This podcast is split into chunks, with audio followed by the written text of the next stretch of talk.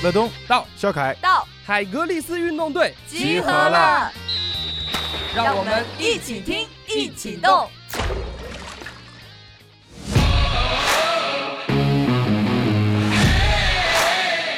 这也是觉得自己是一个不安分的体育老师，天天在想着怎么样让大学生们更热爱运动。他呢有两个战术特别好玩，进攻的时候他一定是站在那个对方的球门前，啊。然后他每一场比赛都能进球。捡个漏，对。吃个饼，我们是从培训开始的，第一次做培训的时候，我们发了一千多封信出去，呃，然后来了五个人。第一期培训来了五个人，这五个人还是我的朋友，就是老师的朋友嘛，就第一批五个种子用户。欢迎来到海格力斯运动队。哎，之前是叫海格力斯电台的。经过了这个二十期节目之后呢，我们也是对自己的这个定位做了一个重新的一个思考和这个调整。那么，呃，在节目更新之后呢，我们第一期节目呢，我们也是欢迎陈鑫老师、陈老师来到我们的这个节目，是中国的旱地冰球第一人，欢迎欢迎。好，谢谢谢谢谢谢东东邀请，很高兴在这里跟大家聊一聊。对，嗯然后我们之前也是第一次感觉到听到呃旱地冰球这个运动的话，还是嗯挺惊讶、挺好奇的。就是嗯本来冰球就是一个，也是一个蛮流行，世界上很很大的一个运动，嗯但是呃，因为特特别是在国内的话，这个冰球场地的受限是比较明显的，嗯所以我觉得呃旱地冰球的话，也是一个很大的一个创新。而且你我其实自己平时也参也参与一些运动的话，明显能感觉到这个运动的话，非常的在上海或者说在很多的城市也是很流行的。嗯，所以我们也是特别邀请了陈老师来介绍一下，嗯呃，自己为什么要去把这个运动引入中国，然后也是介绍介绍一下这项运动，然后让更多的人知道和参与进来。好的，好的，呃呃，首先呢，很很开心在这里今天跟大家一起聊一聊，呃，新兴的时尚的北欧运动项目旱地冰球啊、这个这这个项目呢，其实在全球的呃统称叫 floorball，对，那它在每个国家都有不同的名字啊、在。在中国叫旱地冰球，是因为我零八年引进的时候给它取了个中国中文名，嗯，叫旱地冰球。我们在那个、呃网上看得到是，呃，陈百度百科将它命名为旱地冰球。对的，然后嗯，然后呃，这个你在你如果去呃瑞典啊，它叫印度班迪。你如果说旱地冰球或者说 floor floorball 是没有人知道这是什么运动的，对，但呃，然后在那个芬兰，大家叫它三里班迪，对，所以当你比如说去北欧国家的时候，你一定要说啊、是是是什么名字的运动，要不然他们不知道。但在北欧呢，可以说是家喻户晓，家家都有的一项，就是呃全民运动运动项目。对，它可以说是芬兰跟瑞典的第二大球，嗯第一大球都是足球。嗯对，那呃，这个运动呢，我是零八年把它引引进入中国。呃，首先我们请陈老师介绍一下，就什么是旱地冰球，大概需要什什么样的装备，然后怎么嗯样去参与这个比赛整个过程当中的一个简单的一个介绍吧。嗯，好的好的。呃，其实呢，旱地冰球呢，它其实可以参与，呃就是可以。呃在各种各样的这个场地上进行，而且它确实很好玩儿。呃，一般呢，我们在篮球场上面，啊，就是有一套的围板、围挡，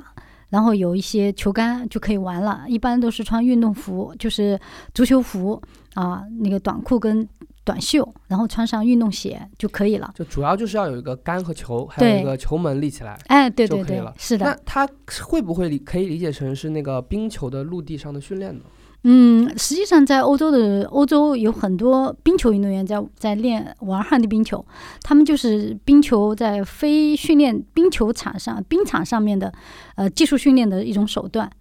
啊，对比如，说一些切球，哎对然，后一些控球控球的能力。对对对对，是这样的。那呃，后来是因为越来越多人喜欢上旱地冰球，所以嗯它就慢慢演化成了呃这个北欧的第二大运动项目。嗯对，那在上海，其实我们这个氛围还是很好的。上海有二十二所大学在开展啊、然后我们在我们这个 CFD 旱地冰球中心呢，我们是在嘉定的祥立方啊，我们公司在那边。然后我们每一周呃这个周二、周四。啊，祥立方里面我们都有成人的训练，然后在浦东的这个张江高科这边美在城，我们就今天下午啊就有训练，就也是成人的啊，然后然后松江我们有一个这个呃青少年的校区，浦东这边也有一个校区，对，那这个都是呃这个校区是为了孩子俱乐部训练的，嗯，对，那所以说在在上海这边呢，就是成人训练的也有啊、大家都可以参与进来。它其实上是一个成年人跟小朋友都可以结合玩的一个运动，老少皆宜。嗯，对对对，但是我们呃，就是训练的时候会分开，成人成人的啊、孩子孩子的，对。但我们成人队里面也有好多是家庭组合，老公老婆一起在打的，对啊、然后呃，我们前一段时间有这个上海 Open 的比赛，我们就有三队的。啊，夫妻一起在在在在在玩，在参与。但是旱地冰球有一点，它跟其他运动项目不同的就是，男女可以一起参加比赛。嗯啊，所以趣味性也很呃，就是很很强。然后最主要的就是呃，就你只要来十分钟的基本基本技术训练就可以比赛了。对它的趣味性就是在这儿，就是非常容易上手。然后我们有的时候会会把这个挡板搬到广场。呃，前一段时间我们在那个梅赛德斯奔驰那个文化中心前面啊，我们也做了那个大众体育节。啊，这里面也有旱地冰球的表演，商业表演赛，对，所以它是非常便捷的。在欧洲，在在亚洲，像韩国啊、日本啊，他们有一些企业，比如说阿迪、耐克，他他们做的活动，就是他赞助的活动，就是那挡板一圈上全贴着阿迪跟耐克，嗯然后就请一些呃队伍来参加啊，在广场上面就很热闹。对，所以这个项目它最主要的就是非常便捷，然后趣味性很强啊。对，也希望更多人能参与进来。陈鑫老师第一次接触旱地冰球的那个画面和场景，可以跟我们的听众朋友分享一下吗？我老公是瑞典人啊，啊、然后呢，这个运动呢，其实我是零二年的时候，呃，有一次我老公说带你去打一个一个新的运动项目，呃，玩一个运动项目，然后他就带我去了，啊、然后在上海有两两个俱乐部。啊，这个是一个是芬兰人在上海工作的，然后他们自己组建了一个俱乐部，然后是另外一个是瑞典人在上海工作的，因为他们从小都玩嘛，然后到了上海工作以后，没有没得玩了，他们肯定要折腾一个地方出来玩一玩嘛。对，然后我就参与了，我老公就带我到这个瑞典人的俱乐部里面。对，当时其实第一次的时候给我印象特别深刻，因为呃，大部分北欧人都不都一米八的个嘛，又高又壮的，然后我老公也是，然后呢，其中有一个女的，就是特别胖啊，然后她也在场上打，就是她是技术水平差的一塌糊涂，很差。我但不管怎么样，我可能技术水平不管这个再差，我也是足球运动员出身，嗯，对，呃所以灵灵巧啊，然后哎，对，场上的跑位、战局、对局势观察也都是懂的。是的，是的。然后这个女人，因为她很胖，然后呢，但是她呢有两个战术特别好玩一个就是进攻，他们他们那个队进攻的时候，她一定是站在那个对方的球门前，啊，然后他每一场比赛都能进球。捡个漏，对，吃个饼，然后他们他们他反正进攻的时候，他一定是站在那个门口，然后谁如果把球传给他，或者他接到什么球，他就往门里面打，这是他的第一招。然后第二招呢，只要防守的时候，他一定会跑回来，不管他是慢还是快，他一定要跑到他自己门前，因为他毕竟胖嘛，他也能挡得住。对，但是呢，就那一次大家玩的很开心啊，然后呃，这些老外们有的是技术水平非常高，因为相对于我们来说，他的技术水平很高嘛，因为从小玩的，但是他们非常包容，就是这个就是有的像我是刚刚参与进来的，然后那个女的她。就可能技术啊各方面都很差，但能就是跑动能力也很差，但是大家都很包容她，所以我就觉得，诶，因为我第一次去打的时候，我就觉得很容易上手，嗯对，所以所以呢，我就觉得，哎呀，我终于找到那个那个特别好的运动项目，因为我是九九年从上海体育学院毕业，然后就到上海外国语大学当老师了。前年我一个朋友是上海，原来是上海电视台的，然后因为采访我几次以后认识了。我一九年的时候啊，他他做了一个视频视频送给我。就叫不安分的体育老师，我确实也是觉得自己是一个不安分的体育老师，就天天在想着，呃，怎么样让大学生们更热爱运动啊？因为从九九年就进入这个上海外国语大学，我就觉得，因为上海外国语大学很特殊，百分之八十是女生，百分之二十是男生，啊，然后这些男生呢也比较娘娘腔，大学生他不爱运动有很多因素啊，就因为从小没有培养这个运动。呃的习惯啊，也会让他产生对运动的这种排斥。还有一个呢，就我们从小学到到大学，以往的这种呃教育的体系呢，它的它的这个传统的运动项目太多啊，没有太多新兴的运动项目，所以也激发不了他对运动的这种热情。确实，很多人会反映，像我身边的同学啊。就会觉得好像体育课耽误了自己运动，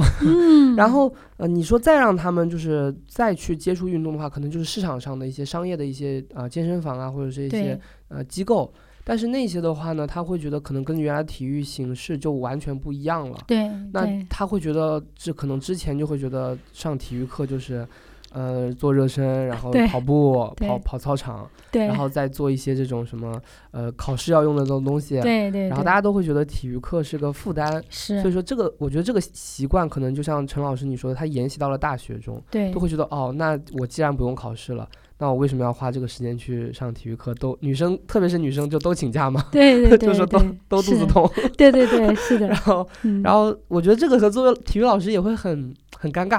啊，就是其实体育这个东西真的是 百利无一害，对，为什么就大家就不喜欢，对不对？对，然后嗯。反而要到外面去，就是说自己再去找啊，或者说再怎么样的话，这这个更多的资源和场地其实都在学校里，都浪费了。对对。然后一边是体育馆没有人去，一边是这个这个体育怎么说呢？这个这个商业上的市场上的就没有场地。对。就是冰火两重天的感觉。是叫城墙内外吧？因为我自己也很很很喜欢运动。嗯。呃，然后呢，我。我也玩很多运动项目，但可能陈老师之前是足球运动员。对对，我我最早是福建女足的，呃，我踢了十年足球，呃，但是很多人说啊，是因为你身体好吧才去踢足球，其实正好相反，我是因为小的时候哮喘都快死了，然后那医生就说，你跟我爸说，你这儿女儿就八岁吧，大概八九岁的时候，就说你这女儿只能送去运动，可能运动能救她一条命。对，然后就这样去去运动，对，所以所以其实从我自己本人的这个整个体验来说，这几十年的这种这种感受来说，我觉得运动真的给我太多太多，对，所以所以我为什么说一直想很努力的把这些精华的部分能传递给更多的人，嗯，对对，这个也是就是我一直在在努力做的事情，对，然后就。当发现这么多的运动项目当中，第一次接触了这个旱地冰球，嗯，就感觉哇，这个运动就是非常的不一样，非常的好玩。对对。这其实呃，陈老师玩这么多运动，我其实也特别想就是跟陈老师聊聊，就是呃，集体运动和这个个人单项运动的这个差别啊。对。因为我看到呃，陈老师做的这个呃 CFD，嗯，然后有个 slogan 就是这个呃，要一一起去运动。对，就是一个那个呃，together 的这种概念。对对对，我就觉得这个的话，因为我自己原来是游泳嘛，其实也是一个人，就是挺闷在水里自己游的。是的，是的。然后跟人的比较完全是成绩的比较。对。但而且会把人当对手，而不是说当队友的这种感觉。对。然后我就觉得，其实陈老师就是可能就是能感觉到这个运动的这个氛围和这个队友之间的感受就完全不一样。是。然后那也是这里面有什么故事吗？呃，我觉得就是我自己这个十年足球踢下来，然后因为我后来也特别喜欢攀岩，我也会去攀岩。那就是我自己去感受了这个单项运动和集体运动以后呢，我是觉得就是单项运动其实是对自己的挑战，嗯啊，对自己的挑战。那我们说它就是比如说集体运动项目，就就我们最后要回到。还是要回到这个体育到底对我们起到了什么作用吧？还是说这个教育的作用嘛？教育意义在哪里？那呃，就是首先我们肯定要有一个自我认知啊，就是呃，比如说这些这些呃个人运动项目，它是让我了解我自己的，比如说攀岩啊，比如说你的这个游泳，对吧？它是嗯让你了解你自己，哎，你你自己在什么什么一个 level 啊？你要不断超越你自己，对吧？那那这个呢，其实呃，我觉得当你到社会上去的时候，你的你在工作的环境的时候，你不仅这个只是一个你只是一个小细胞，但是你要到这个社会团体里面，你一定要跟人接触。对，那那我们就个人项目，你可以找你自己热爱的项目去去享受它，啊、去不断的呃通过这个个人项目去找到你自己是谁，诶，我为什么我我怎么超越我自己？但是团队运动项目，我觉得是每一个孩子都必须要参与的，因为他在你的这个运动过程当中，他会给你很多很多的触动。当呃你的伙伴没有支持你的时候，你该怎么办？当你们一起输了以后，你应该怎么办？这就挫嗯挫折教育嘛。嗯当你们一起赢了以后，你该怎么办？当你把球传给他，他没有接好的时候，你该怎么办？他其实就是人与人之间的很多这个这个小的点的触动。旱地冰球是非常便于上手的一个运动项目，就他可能只要呃拿起球杆。练个五分钟，他就可以比赛了。那这样对他的这个就是参与度就会很高。陈老师当时第一次接触到这个运动的时候，刚才讲了一个嗯第一次打球的小故事。嗯但是什么样的一个契机就决定就是说，哎，我要就是做这个事情，我要去嗯推广这个事情。嗯因为其实玩运动跟推广一个运动和把它嗯作为一个自己的事业是是完是不一样的。这个是需要是需要一个触动点的，哪怕是一个情绪，嗯还兴奋、愤怒，是都都是需要一个这样的一个冲动点，就是说，哎，这个事情我要去做，对这事情也只有我可以自己做，就是此时此刻就是我，非我莫属。那这样的一个点的话是什么样的呢，陈老师？呃，其实 我一直可能一直觉得就是，呃，做教育做做体育老师吧，这嗯件事情，就是我很认真的，非常嗯认真的在做。那从九九年毕业以后呢，进入这个学校，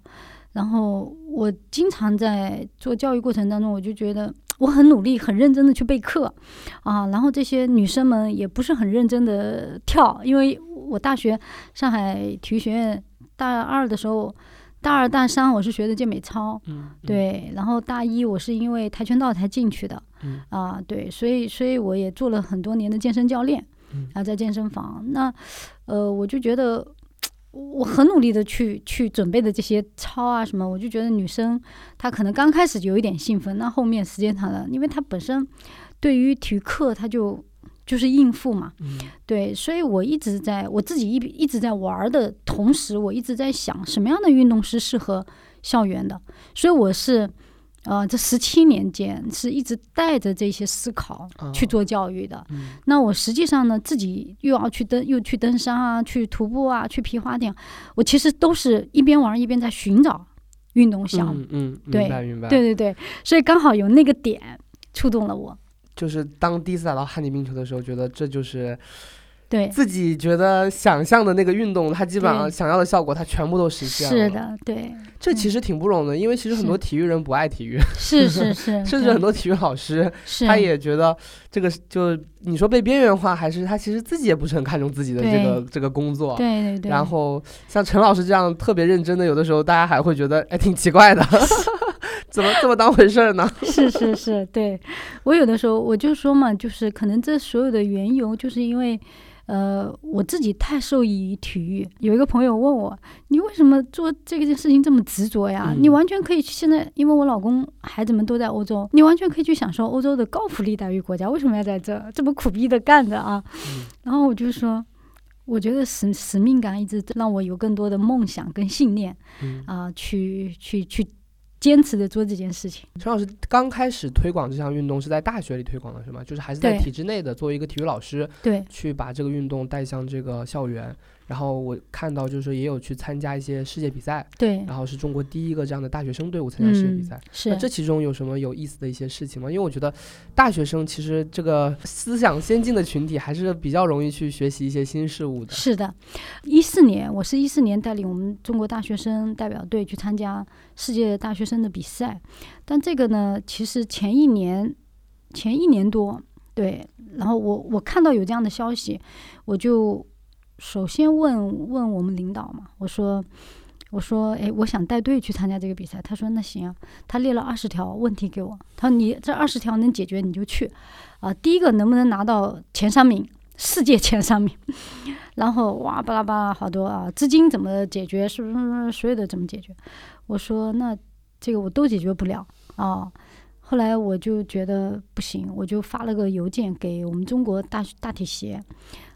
大体协的这个信息给我就特别振奋，然后他们就说我们现在很希望我们中国大学生走到世界的舞台上去，就跟更多的世界大学生交流学习。我们不希望他们拿，我们没有对他们有任何成绩的要求。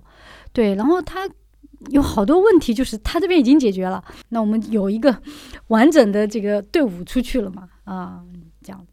然后去打。就每一场真的是都很拼的，我们这些这些学生都很拼，但因为技能、体能都很差嘛，最后每每一场打下来基本上都是爬着下来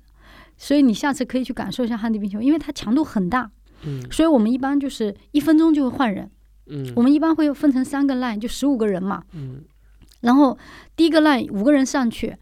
呃，有两个守门员，你知道吧？然后第一就是第一个 line 上去。然后他打一般不会超过一分钟，然后就会换，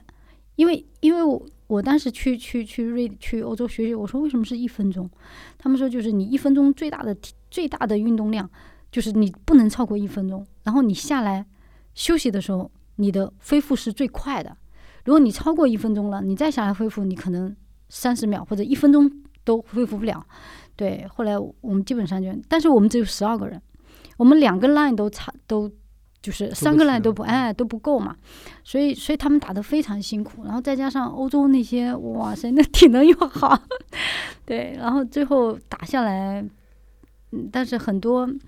其他国家的他们都觉得，哎呀，你们已经很不错了，啊，嗯，就是每一场都很拼，就是说我们就能带他们去，我就觉得已经是非常幸运的事情了。第一次接触到真正踏下心来做，这个期间经历了十年的你自己的一个准备跟尝试，嗯，和一些小的项目的一些探索，嗯，就这个时间其实挺长的，是，这已经是一三年是吧？对，非常长的一个你自我的一个准备期和一个构想，因为其实在你的心目中这些东西其实都有了。嗯，然后只是说有没有一个机会跟呃实实实体条件的一个支持和一个就是点燃它的这样的一个机会，其实火柴都 柴火都已经续好了。是是是。那这个这其实也挺完备的。虽然说体育老师 刚才陈老师讲说 体育老师没有什么经营的经验，但其实课程产品的经验是非常丰富的了，只是把它最后就是呃商业化的一个事情了。是。对，但我觉得很多时候就是真的是你每走的一步都算数吧。嗯，对，因为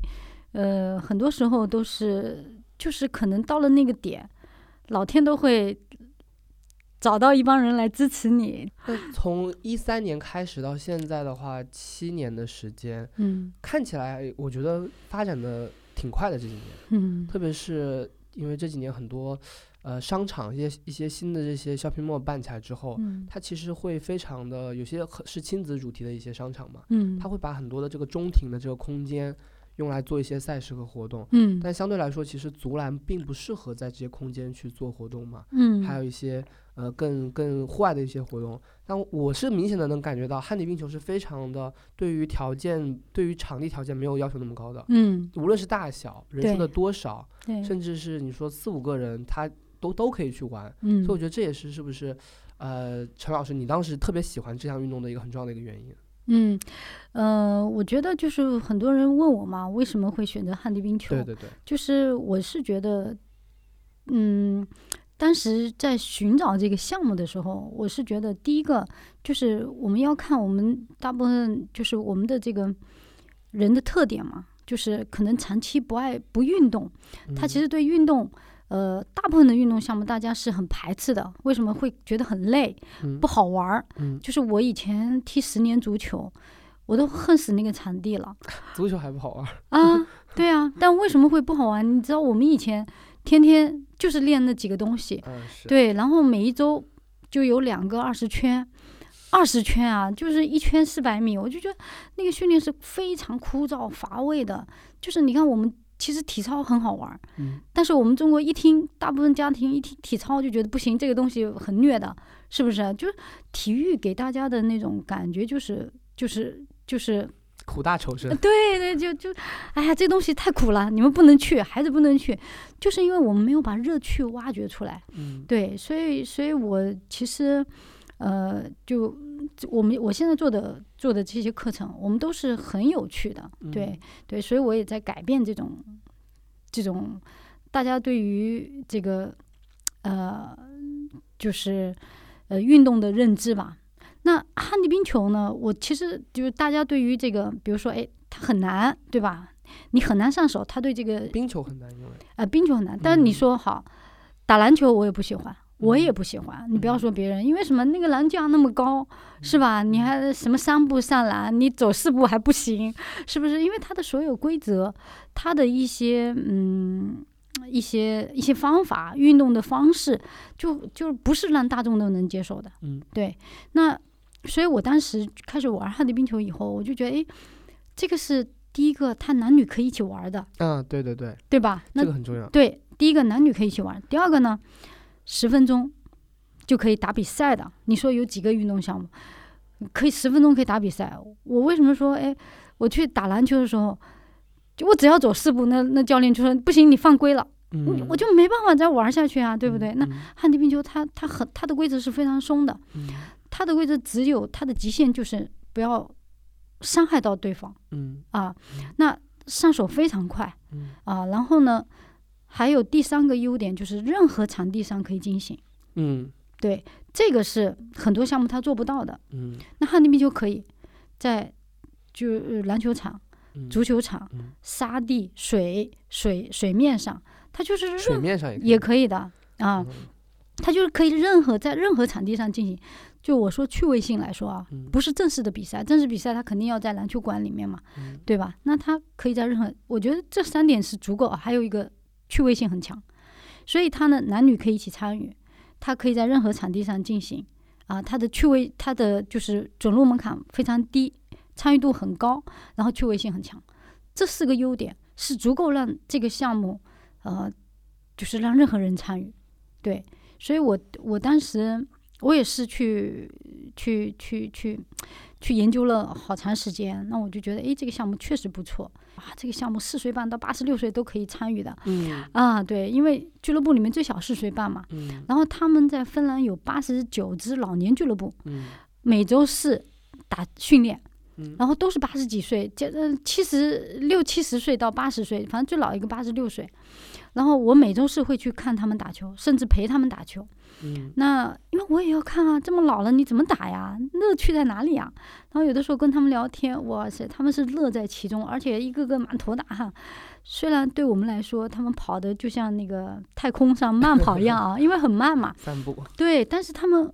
他们感受，他们能感受那种乐趣。而且有一个跟我说，你不知道啊，我们这些老伙伴已经打了三十年了。那这个像在，我觉得其实想要更多人参与起来，应该最开始可能最难的是不是？其实还是、呃、没有教练也没有学生。对对，我觉得除了你之外，可能你再去发展一个教练是是挺难的，因为他要把他的这个方向，等于说可能嗯职业方向转到这个上面来。嗯那这个的话，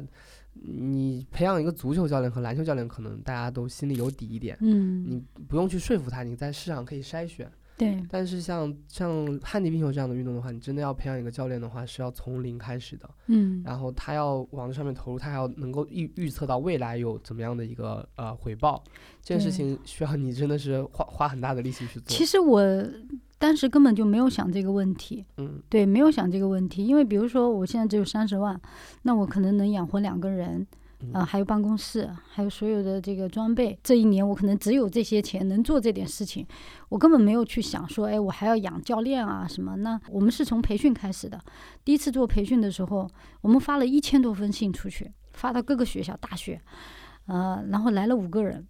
第一期 培训来了五个人，这五个人还是我的朋友，就是老师的朋友嘛，就第一批五个种子用户。对 对对。告诉大家一个好消息，海格力斯运动队建立了自己的微信公众号，只要在微信当中搜索“海格力斯运动队”便可找到。我们会在公众号里发布更多有关运动的精彩消息，希望大家多多关注，和我们一起运动。我之前在加拿大生活过一小段时间啊，嗯我感觉可能外国人他的这个呃家庭氛围，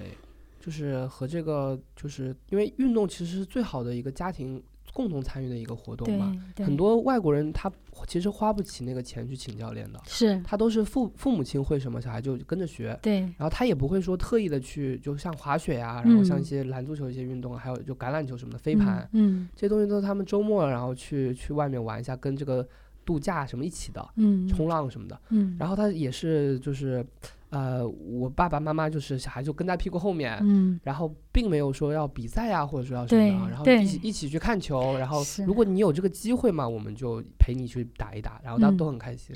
然后但是国内可能就是爸爸妈妈是不打的，对爸爸妈妈就是呃观观众或者说是教练，对或者说我是投资人，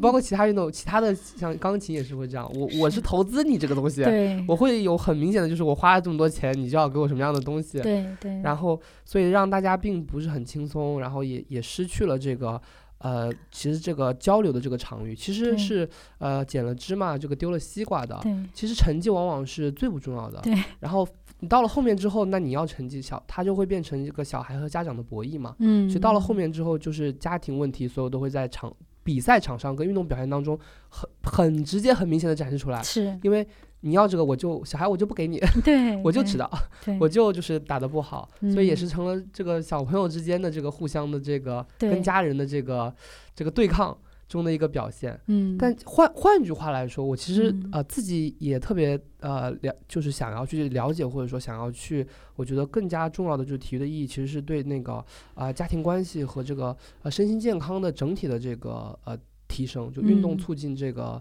呃，各各方面的一个体能，包括嗯。家庭的这个氛围和这个自己的一些心智和甚至说是呃心理健康和人际关嗯系、嗯。这方面的话，我觉得陈老师应该觉得，如果是做教育的话，明显感觉嗯。这个的成功和成长是比运动本身是更加重要的，对吗？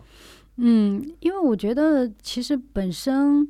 就是我们我们刚刚还是先回到，就是我们为什么说家长他对孩子的这种要求那么高，是因为就是可能在国外，就我们可以看到的就是他们就从小是运动过来的，嗯。所以他能感受或者能以同理心去感受这个运动项目带给孩子的，呃，是什么样的一个过程，或者这个当中的感受，那他就不会去要求太多嗯。啊。但是因为我们中国的，嗯，其实挺多，就大部分的家长，他首先没有经历过这一块，对，那没有经历过这个运动的过程，所以第一个他不了解这这这这里面的一些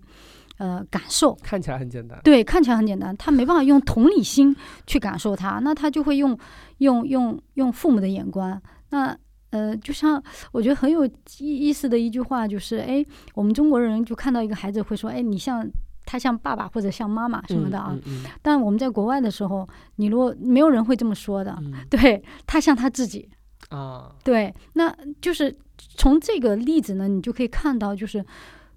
就是可能在国外更多的他们会觉得他就是一个个体，你不要要求他太多，他是他自己，嗯，对他不是说一定是属于你的。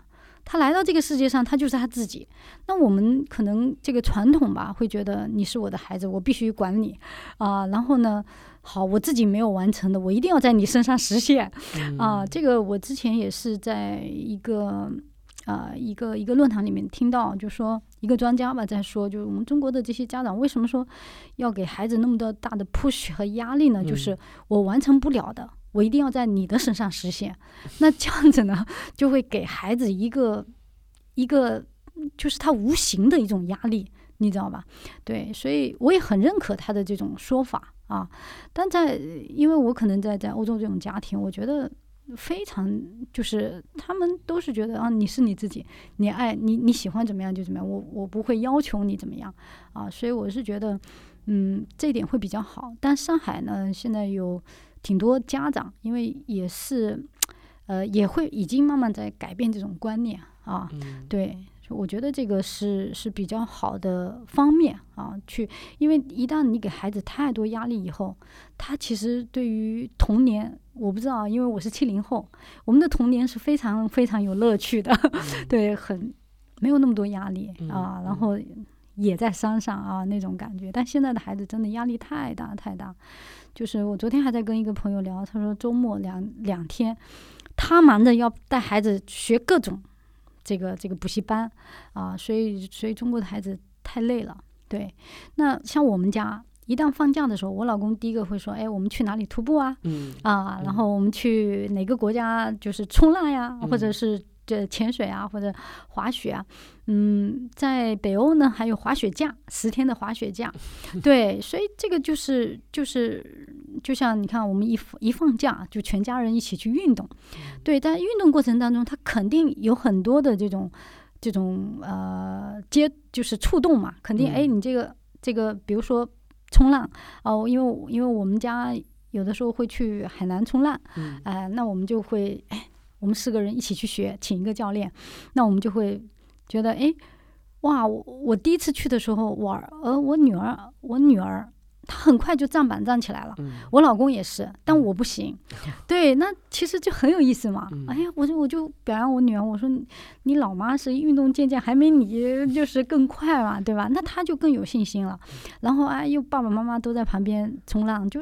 这种其乐融融的感觉就特别好。然后呢，实际上因为有了四个人，他不管你是父母还是什么。他有四个人的 PK 嘛，就会觉得哎，我明天我要学得更好，就其实有那种感觉嘛。对，其实当我们在那个场域里面的时候，我们不是父母，我们是你的同伴，是你的陪伴，对，仅此而已。那让他会觉得很放松。对，当我们总是以父母的那种那种逼格站在那的时候，那孩子他他不会放松的。对，当你是他的同伴跟跟跟他的陪同者的时候，他会觉得。很舒服，对，所以你看我，我我，呃，昨天还有一个朋友说，哎呀，你你儿子小时候你都是抱着徒步的呀？我说就是这样，因为他他走不了多少路嘛，对不对？但是我要抱他三四个小时，对，那可能我抱一会儿，然后我老公抱，我们轮流着抱，但这种感觉是真的是非常好的。我我现在我儿子一米八了，我说，哎呀，我给你看你以前的照片，对对，那种感觉真的是非常非常好，对，所以。其实本身教育它是三位一体嘛，学校、社会、家庭，但家庭是主导的。嗯，对，那家庭的这种呃陪同跟融合是非常重要的。但我们往往就太压力太多给到孩子，对，所以所以本身就是我曾经看一本书，就说嗯，他们有有研究问一万个运动员，对你你是为什么会去做运动员的？对，那。百分之九十的人回答是因为喜欢乐趣，对，那就是我们我我也在看，就是运动的坚持坚持机制嘛。为什么有的人他能一直坚持运动？因为这个还是跟教育、体育教育相关联的嘛。我比如说这些孩子，二十个孩子进来以后，怎么能让他持续性的热爱这个运动？对，那我们要怎么去怎么去做嘛？但是 就这些运动员，他首先他是很热爱这个运动。很热爱这个项目，像我这种是很少的，是因为身体对很少对。那那他的兴趣是怎么来的？对，那肯定是没有任何压力的。但是呢，这个时候教练，我们比如说有一个大目标，好，明年我们要拿上海市冠军，是吧？五三年以后要拿这个中国冠军，我们要有个大目标嘛？那那每个阶段的小目标是什么？因为他你不可能一下子让他有个大目标完成大目标，要一些技术啊、体能啊，对对对，一些这个这个整个团队的这个整体的这个各个位置都那个提升跟布局，所以说可以把这个大的拆解到这个小的里面。是，但是你说你说我怎么让你觉得哎，我在完成小目标的时候，或者这个是我适合的，他的乐趣跟他的技能的挑战，他一定要成达成一个平衡线。他才觉得，哎，我现在告诉你，你原来可能射门你只能射五个球，但今天我告诉你，你今天的目标是十个球，那可能在你的这个能力范围内你可以完成，那时候你很自豪，哇，我挑战成功了。但是好，我全班都一样，今天所有人必须要完成二十个球，但你就完不成呀。有的人可能十五个球的，他很快就完成了，但对于那些比如说只原来只能射三个三个球的那些孩子来说，不好玩。因为我完不成，嗯，对不对？对，这个目标定的太高以后，他就会对他的心理造成这种落差。我就觉得我就比别人差嘛，是吧？我就我就觉得我很差，那他就会进入一个恶性循环。对，所以说很多东西，呃，很多很细节的东西，就是我们怎么去在教育当中去体现出来。对，但是教育又是一个很漫长的东西，嗯对吧？你嗯你说他要好长时间，可能对于体育也一样，他好长时间才能呈现出来。哇，这个人，呃，他很勇敢，很顽强，他能坚持，是吧？那我们都是运动员，我诚心能把这个项目做了十七年、十二年，那因为这十二年，所以大家会说，哇，这个人很有韧性。我花了十二年，他才他才来鉴定我很有韧性，对吧？对那这个东西就是就是一个很漫长的，对，但是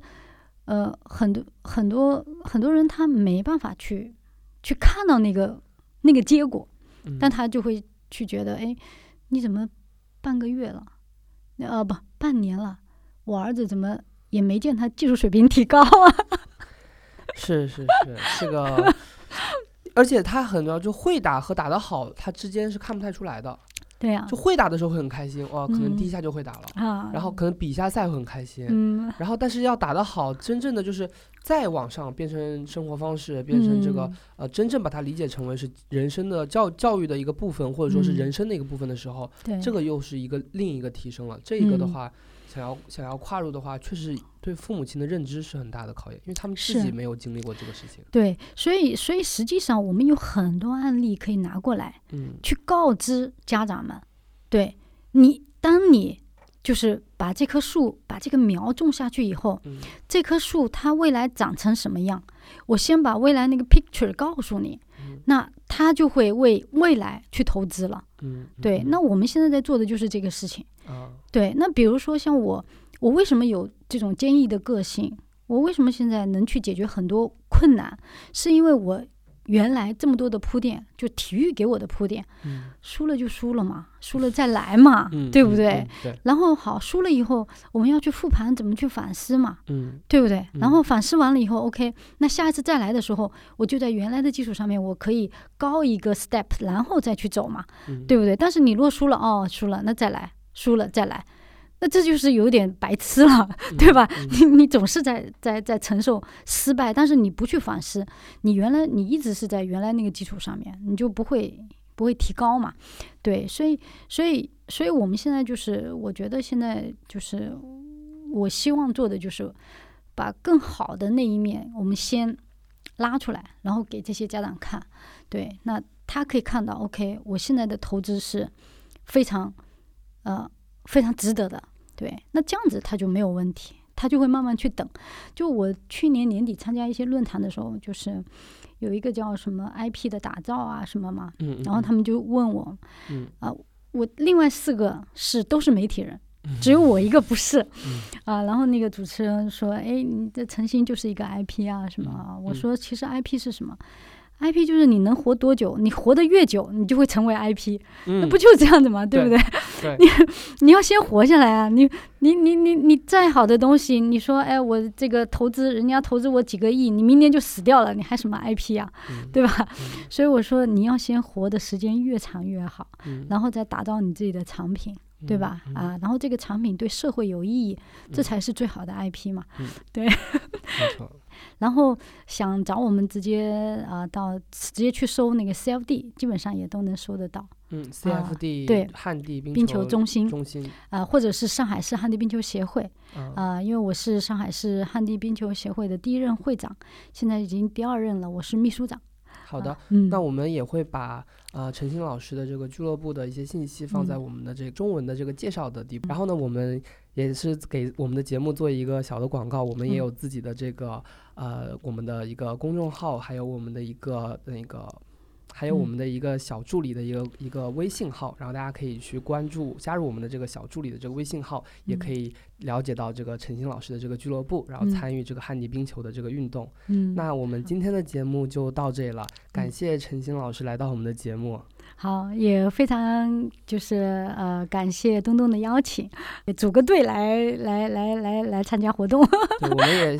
现在开放，希望大家能够就是听，不光说听我们的这个节目，更多的是来参与这个运动，然后我们自己组一个海格力斯运动队，对参与这个呃陈鑫老师的这个比赛。欢迎欢迎。好的，那我们本期节目就到这里了，听众朋友好们再见，拜拜。